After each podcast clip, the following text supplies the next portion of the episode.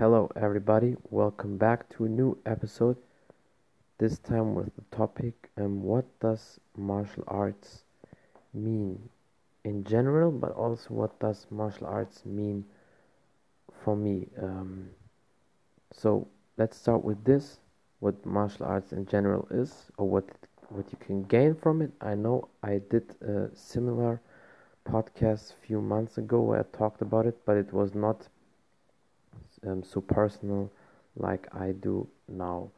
So basically, from martial arts or fighting, you gain better, um, yeah, self-awareness, better um, body feeling, a better balance, and more self-esteem, more confidence, more flexibility, more power, more endurance in life in um, general you know how to defend yourself if all the shit goes wrong. You um, learn how to view things from a different perspective. You will be more calm and relaxed and you are way more goal focused and driven. So these are the benefits you gain from martial arts or what martial arts mean means but um, what does it mean for me? Well in general also like every sports or every athletic um, thing you do it gives you a purpose in life and a goal. And a real true martial artist it's the same with other sports as well. He always carries himself a different way than normal people than average people who practice martial arts. For example you always give other people respect but you also respect yourself a lot. That's one thing. And you act very different than you would act if you didn't train.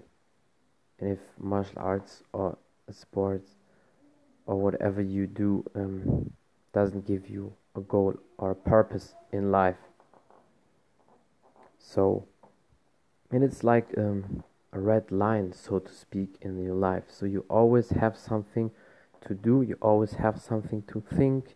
It's also a big passion. You think constantly about it, and not like a lot of people say.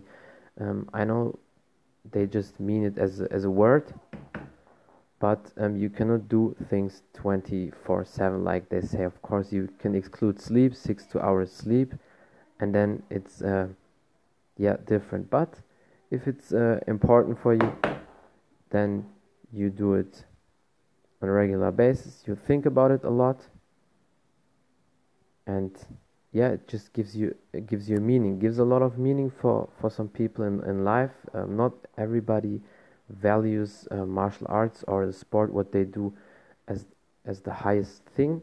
A lot of them religion is more important for them and family and of course um, i can understand that. For me it's the same but it's definitely very very high in the ranking because you have a purpose or something to do basically your whole life. Some people they start as a kid with the martial arts training and then it carries on throughout the whole life. For me it was the same and i'm constantly thinking about it want to improve training different exercises whatever is up to um, to me whatever pops up new in in the internet maybe you watch a, a new youtube video you want to work on technique speed drills stretching so there's always something to do and that's for me martial arts that you have something to do your whole life. And i think that's very important and you will never ever give it up unless you have to unless you're forced to because you are injured or um, something crazy happened. So that's what martial arts means for me.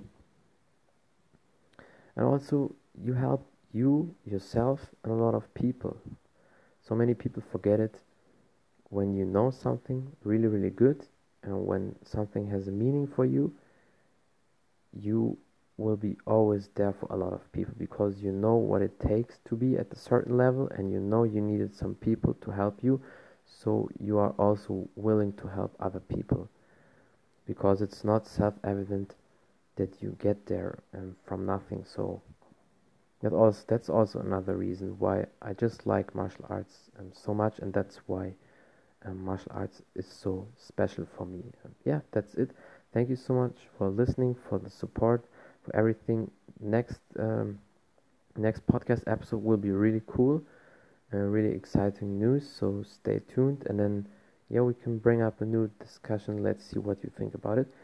Um, yeah, until next time, and take care.